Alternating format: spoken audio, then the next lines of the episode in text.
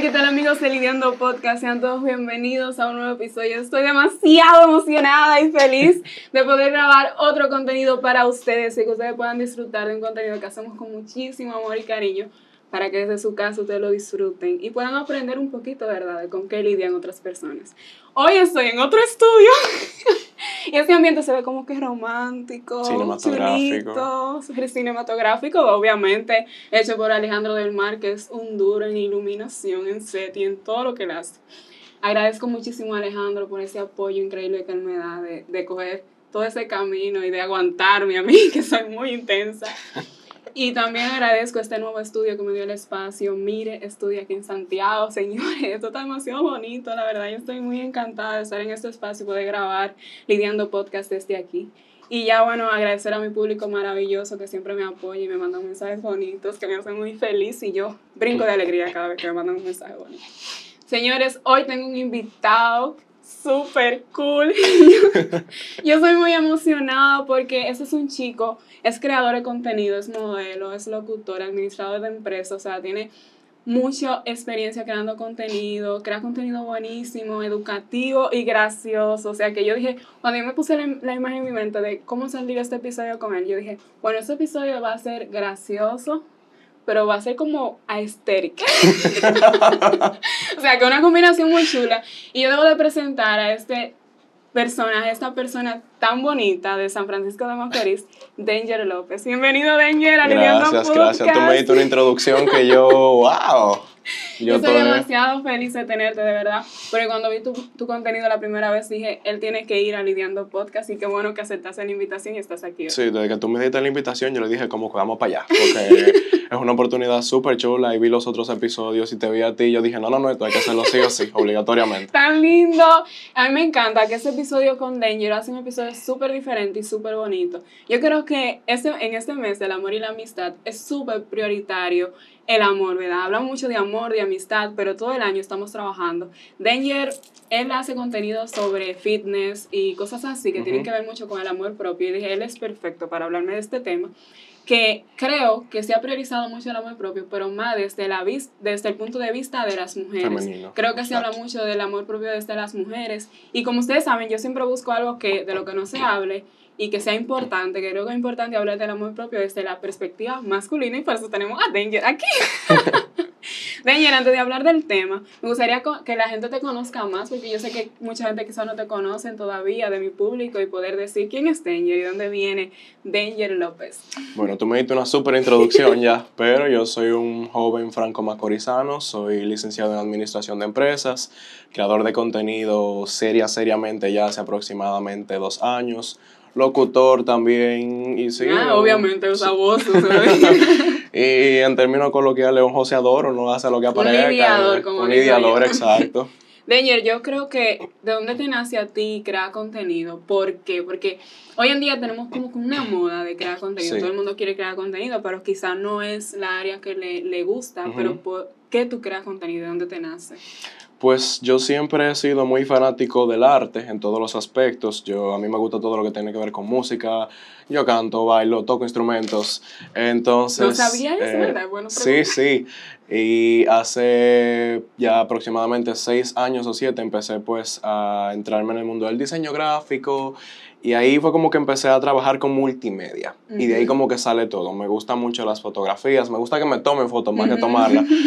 Y sí, de una cosita en una cosita como que fui acumulando pues el, el cariño hasta que me decido ya como que a, a, hacer videos. Y la gente me motivaba mucho, me decía, no, porque es que tú eres muy...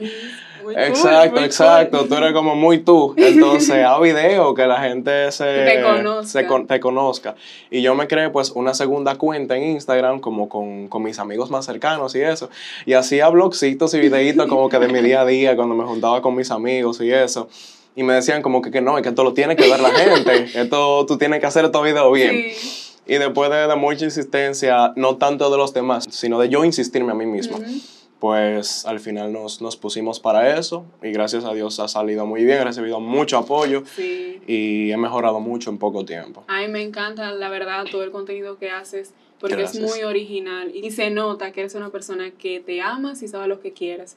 Y creo que de esa perspectiva, no, y creo que de esa perspectiva que debemos de crear, ¿sabes? Como desde la perspectiva de que yo me conozco sé lo que yo quiero y quiero compartir eso con el mundo. Exacto. Entonces, Danger, también algo que dijiste que me gusta mucho y es que la gente a veces se da cuenta primero de lo que nosotros somos capaces de pero como que uno tiene que escuchar las señales. Y tú obedeciste y mira cómo te ha ido. Estás colaborando con muchas marcas y me encanta ver todo ese contenido que subes.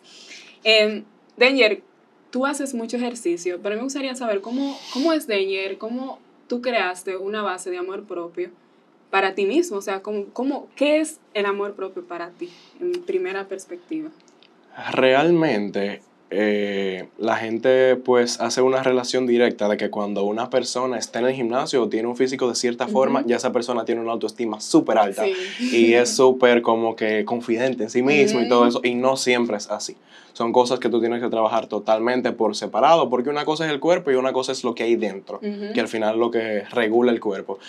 Y yo empecé a a entrenar porque quería ver cambios en mí y ya realmente lo estaba viendo, tenía un, punto de vista un poquito pues mental, porque pues yo no, no, me sentía a gusto con mi físico y me veía realmente un poquito más mal, lo que sé yo, o para mi punto de vista, de lo que el resto de gente me veía, como que a veces tú dices, tú te encuentras todos los defectos y eso.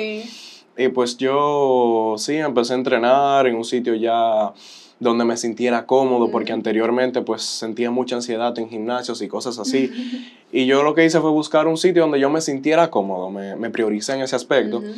Y le, le di a eso mucha constancia, mucha disciplina y realmente cada día y cada semana y cada mes y año es de aprendizaje, no tanto de físico, sino de tú conocerte a ti mismo, porque el gimnasio no solamente un sitio donde tú pues trabajas en tu físico, sino que tú aprendes a creer más en ti mismo, aprendes a valorarte y sí, realmente de ahí viene saliendo que yo empezara como que a construir esta relación conmigo, sana conmigo mismo y a tomar este hobby que dicho por profesionales del área de la salud es el mejor hobby. Porque al mismo tiempo que tú te estás pues relajando, porque yo cuando estoy entrenando me desconecto totalmente, yo me pongo unos audífonos y coincidencialmente me pasó recientemente que pues dos eh, amigas en el gimnasio estaban como que, hola, hola, y yo con mis audífonos, yo no la vi, hasta que una se me paró en el frente. Yo dije, no, perdón, no es que yo soy privón, no es que yo qué sé yo qué, es que yo ando aquí en mi mundo, porque es mi momento. Y tú permitirte eso ya es una de las señales de autocuidado, que se traduce a amor propio, más grandes, porque le estás viendo, le estás haciendo bien a tu mente y le estás haciendo bien tú mismo. Sí, y a partir de lo que dices, creo que el amor propio para los hombres, haciendo un resumen, se trata en acciones. Y mira cómo es tan diferente para los hombres y para las mujeres, cuidado, porque la mujer empieza como con un, como que necesito cuidarme más. Exacto. Y empieza como con un trabajo mental primero. Van al psicólogo, está muy bien. Tomen terapia este año, priorícenlo. Sí, sí, es muy bueno. Vayan a terapia. Vayan a terapia, no queremos gente loca haciendo daño en el mundo. Bueno, el caso es que nosotros empezamos primero con un trabajo mental. Sí. Y luego es que tú como que tomas la iniciativa de ir al gimnasio, pero tú hiciste como que todo es un rejuego de exacto, exacto. revisar mental. Entonces, desde aquí, yo creo que lo más importante para usted ir al gimnasio, y desde mi experiencia también, o hacer ejercicio, en general, no ir al gimnasio, sino hacer ejercicio. o simplemente tener un estilo de vida saludable. Exacto. Porque hay gente a la que no le gusta el ejercicio, que hace deporte, que baila, y eso está perfecto. Es, por eso te voy a decir, no ir al gimnasio, hacer ejercicio en general. Porque hacer ejercicio es hasta caminar media hora al día. Entonces, cuando usted tome esa decisión, hágalo consciente de que eso es para su salud física y mental también, porque fluye muchísimo. ¿Con qué lidia Danger cuando crea un video? Yo quiero saber por qué. cuando yo veo video bacanísimo, digo, wow, Danger es súper creativo, pero ¿con qué tú tienes que lidiar a la hora de crear? Pues yo estaba hablando recientemente contigo de ese miedito escénico de cuando la gente te ve, porque es muy fácil tú hablar como que con una cámara, que la cámara no te está diciendo de que está hablando mal, te ves mal, que pero la persona sí, la gente te hace sentir juzgada. Entonces, de cierta forma con eso, pero ya lo he ido, he ido lidiando con eso, he ido trabajando con eso. Y ahora mismo yo creo que es con la parte de, de las autocríticas. Siento que nos, nos criticamos mucho, nos, nos exigimos mucho Y hay cosas que a veces a uno se le salen de la mano. Y no sé, yo me pongo a pensar como que, conchale, si fuera un amigo mío que me estuviera enseñando este video, yo no le sacara tantos defectos. Yo apreciara el esfuerzo, apreciara el concepto, el fin. Y, y, no le sacara tanto defecto, no le buscara solamente la parte negativa. Eso, entonces es eso, esa parte como del perfeccionismo realmente te lleva a, algo más negativo que positivo, porque quieres dar lo mejor de ti, pero te estresas y cuando no logras, pues lo que tú consideras que es ese tope, te autocastigas de una forma u otra. Y eso, eso es horrible. Sí, hay, yo creo que es una de las cosas que como creadores debemos de trabajar más como que la autocrítica, el entender que ese esfuerzo, como tú dices, cuando yo veo un video de otra persona, por ejemplo, un video tuyo, yo no le encuentro defectos. yo digo, wow, Danger es súper creativo, mira qué cool está ese video. Y cuando veo, por ejemplo, videos de mis colegas también, que los quiero a todos y los apoyo, es como que yo no los critico tanto como cuando yo doy una llora grandísima con un episodio. Porque el episodio quizás no salió como yo quería y yo, yo, todo como que cuando yo creo un, un episodio contigo y si ese episodio no sale como yo lo grabé en mi mente. No cumple tus expectativas. exacto, exacto. y entonces eso también es una meta de este año de poder trabajar y seguir trabajando esa parte de no ser tan autocríticos con nosotros mismos. Danger, tú creas con marcas, tú haces colaboraciones. ¿Cómo nacen las colaboraciones de Danger con otras marcas? Pues eh, yo tenía el cabello rizo. antes, oh, sí, sí, yo era un chico rizado por mucho tiempo y la gente realmente me conocía por eso. Recuerdo. Sí, sí, la gente me conocía por eso especialmente luego de que me puse como un color rubio platino, entonces ya eso llama la atención obligatoriamente. Y yo creo que mis primeras colaboraciones fue con marcas de cuidado del cabello. Llamaba mucho la atención porque un hombre verse cuidar el cabello rizado no es como algo. Ahora mismo sí, pero yo siento que hace dos años, cuando yo empecé, no lo era para nada. Y sí, empiezo así con una colega de. Bueno, con una compañera de oficina realmente que empezó a distribuir productos allá en San Francisco. Y ella me dijo como que, hola, mira, yo no te hablé de esto en la oficina, pero me lo mandó por Instagram, ¿no? Porque es que a mí me gusta mucho, entonces yo quiero que tú me publiques algo. Y cuando eso pasó, fue muy sorpresivo realmente. Porque pues yo no veía como en mí el potencial que ella me estaba diciendo que sí veía. Y empezó así, con, con productos para el cabello, de una marca pues pasé a otra, dando reseñas y eso, y diciendo que me funcionaba, que no me gustaba tanto. Y así las marcas fueron surgiendo hasta que finalmente eh, me contactaron de una agencia de ella, se llama Social and Creative, es una super agencia de marketing de San Francisco. Y yo trabajo muy de la mano con ellos porque ellos, pues yo me he identificado con su marca y ellos se han identificado con la marca de Danger. Ellos ven una marca y dicen, Danger le puede entrar a esto. Y me dan una libertad creativa que eso es o sea, ellos confían mucho en mí y yo en, en ellos. Tu potencial. Y ya cuando empiezo a trabajar con ellos, como de la mano de cierta forma, pues ellos empiezan como a darme estas oportunidades con marcas que ellos consideran que representan mi identidad o que serían una buena oportunidad para mí. Y pues viceversa, porque a negocios que yo consideraba que una agencia de marketing les podía hacer el bien que hace, pues yo los recomiendo a ellos y eso. Entonces es como un trabajo muy de la mano. Sí, realmente me gusta mucho cuando te dan libertad creativa, porque en este medio se tiende mucho también a suprimir la creatividad del creador. Y, Como mucha, mucho por la línea, por, por habla así, vete así. ellos no, ellos no. Yo, yo inmediatamente digo, no, porque para esto yo quiero hacer esto. Y aunque ellos no lo entiendan, qué sé yo, tal vez, me dan libertad, porque al final ellos, al ser un equipo pues muy joven y muy talentoso, valora mucho esa parte de la originalidad y la autenticidad y, tu esencia como persona, más que a que sea un contenido como lo que pues se ve aquí tradicionalmente, que estaríamos tú y yo aquí, yo ensacado y tú con un vestido y diciendo, bueno, pues exacto, ellos... Exactamente. ellos valoran mucho eso y yo agradezco muchísimo eso, que ellos no simplemente como que crea contenido, sino esta marca te va a aportar a ti y tú le vas a aportar a ella. Qué bueno. Danger, desde la perspectiva, para ir como que entrando más al tema, desde la perspectiva de un hombre, ¿cómo identificamos un hombre que tiene una buena, un buen, una buena salud mental en conjunto con un amor propio? O sea, ¿cuáles tú crees que son esas cualidades? Yo siento que es muy difícil porque los hombres no hablan de los sentimientos, usualmente. Es muy difícil. Tú hablabas de que las mujeres empiezan siempre con la salud mental, que eso, pero las mujeres como que al ser más sensibles, eh, usualmente se les hace más fácil hacer esa introspección. A los hombres no. Los hombres no hablan mucho de sentimientos y eso. Pero yo creo que la forma en la que tú puedes identificar cuando una persona tiene una buena relación con sí mismo es cómo trata a los demás, cómo trata a la gente que está a su alrededor y muchas veces hasta en pequeñas pistas o no sé, desde su comportamiento diario, tú puedes darte cuenta de cuando la persona pues tiene una autoestima un poquito más alta, cuando tiene ciertas costumbres, ciertas manías, pero en los hombres es un poquito mucho más difícil de, de, de identificar, por esa parte de que son un poquito más conservados con la parte de las emociones.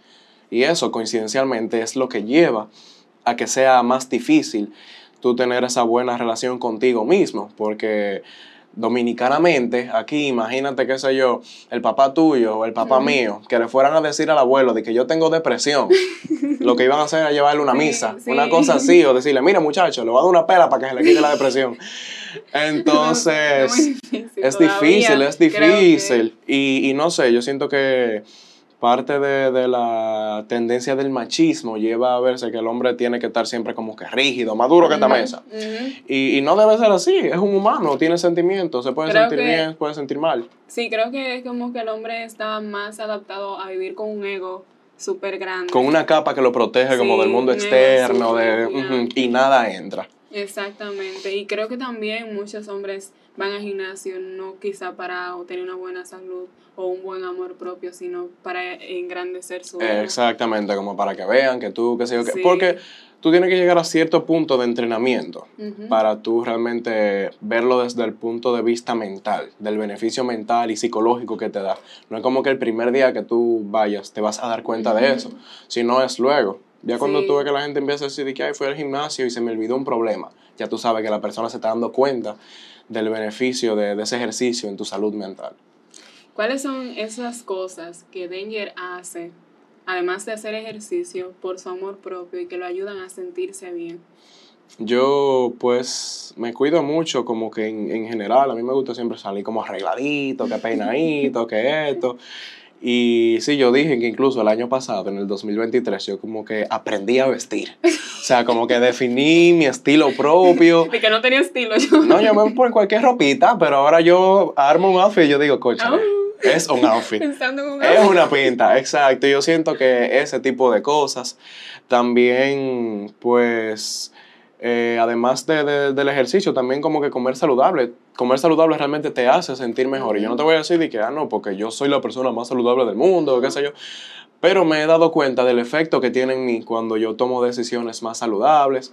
Me gusta mucho también compartir con mis amistades, con mi familia. Yo digo como que, bueno, se dice popularmente que la risa es como la cura del alma. Y realmente cuando yo me junto con la gente que me importa, eh, a mí se me olvidan esos males y eso es como la mejor terapia. Wow, Esa misma parte de la terapia también. Ese yo creo que el mejor acto de amor propio que yo he tenido por mí mismo porque te aporta de una forma increíble. Sí, yo creo que la risa, oye, es que no hay nada como reírse un rato. Exacto. O sea, tú te ríes como que y tú sientes que tu día mejora de una manera tan increíble. Yo no sé, una vez yo recuerdo que yo vi un artículo, yo leí un artículo que decía que a veces, aunque no tengas deseo de reírte, reírte, ya el simple hecho de la acción de hacerlo, activa músculos que te ayudan a ser más feliz. Yo creo que desde ese momento yo adapté el hábito de reírme de todo. de reírme de muchas cosas y ya como que un día sin yo reírme es un día perdido. Exacto. Danger, tú que haces tantas cosas, eres creador de contenido, modelo, ¿cuál tú puedes decir que es la cosa que más... Bueno, aquí además de que haces modelaje, eres administrador de empresa. O sea, también, que no tiene nada que ver. o sea, los creadores por lo general somos muy inquietos y a ti te gusta estar en una oficina trabajando tranquilo. Sentado así, tranquilito aquí el día entero. muy satisfactorio. Entonces, ¿cómo, cómo, ¿cómo tú manejas esos dos mundos que son... Hannah Montana, los dos mundos. Pues eh, gracias a Dios yo cuento con la flexibilidad ya de parte laboral, pero trabajo en un negocio familiar y como que he destacado que esta parte del contenido es muy importante para mí. Y yo siempre lo que intento es como que ser eficiente. Cuando yo termino mis responsabilidades 1A, que es siempre mi trabajo, mis labores empresariales y todo eso, pues ya yo estoy libre para contenido y eso. Entonces por eso siempre intento como que ser lo más eficiente, lo más rápido posible en esa parte. Que va a salir de lo más difícil. Exactamente, cumplir ya con las cosas obligatorias para ya después tener un poquito más de tiempo libre para esto. Y hay mucha gente que me pregunta como que, ¿y a ti de verdad te gusta eso de la administración de empresas? Porque es que tú, lo tuyo es los videos, lo tuyo es como el marketing, ¿por qué tú no entiendes marketing? Y qué sé yo. Y yo entiendo que la gente pueda decir eso, pero la personalidad de uno es como muy... Muy tuya. no, no, no, no, no, no digo yo... Exacto, pero no digo la personalidad mía, sino como que la personalidad del humano no siempre encaja en una sola cosa, es muy diversificada, hay muchos, es un pequeño rompecabezas con muchas piezas. Y esa es una parte mía que mucha gente no conoce, que a mí me gusta mucho eso de los negocios, de las empresas. y realmente yo sí veo una relación, porque desde el punto de vista gerencial, tú necesitas obligatoriamente el liderazgo. Y el liderazgo se compone de características que yo como creador de contenido considero que tengo. Que soy extrovertido, que me gusta comunicar, que soy expresivo, exacto, eh, que se me hace fácil socializar. Entonces yo sí encuentro como que la relación entre esas dos cosas. Sí, realmente es muy interesante que antes del episodio tú estabas incluso hablando de que un creador de contenido tiene una identidad de Exacto. lo que tú Es igual que un negocio, es igual que un negocio. En los negocios siempre tienen que tener, te comentaba, una propuesta de valor. Tú como creador tienes que tener esa propuesta porque si yo te pongo pues tres perfiles de Instagram, ¿qué va a hacer que tú quieras entrar al mío? Eh, no siempre es que el, que sea más bonito, el que se vea más, más lujoso. No, no, no, no, no. Es simplemente eso que tú le agregas. Y ese eso debería ser tu personalidad o, o simplemente tu forma de hacer las cosas. Y justamente eso pasa en los negocios. La gente va a entrar al negocio que tenga una propuesta de valor más atractiva para ellos. Y así mismo pasa en las redes. Me encanta eso que dices. Realmente he trabajado como el la personalidad de, tu proyecto. O sea, cómo tú quieres que la gente te vea. ¿Qué es lo que tú quieres proyectar a las personas? ¿Qué es lo que tú haces? Por ejemplo, tu personalidad en persona, tiene, en persona, valga la redundancia, tiene mucho que ver con tu forma de ser en redes sociales. ¿Cómo tú has logrado ese balance entre las redes sociales y tu vida personal? Yo siempre me he enfocado en ser lo más real que yo pueda en que la gente cuando me conozca en persona, que no deberían decirlo porque eso debería ser lo normal, pero no lo es, me diga, ah, pero tú eres igual que en redes. Y yo, sí, pero es que mis redes son mías.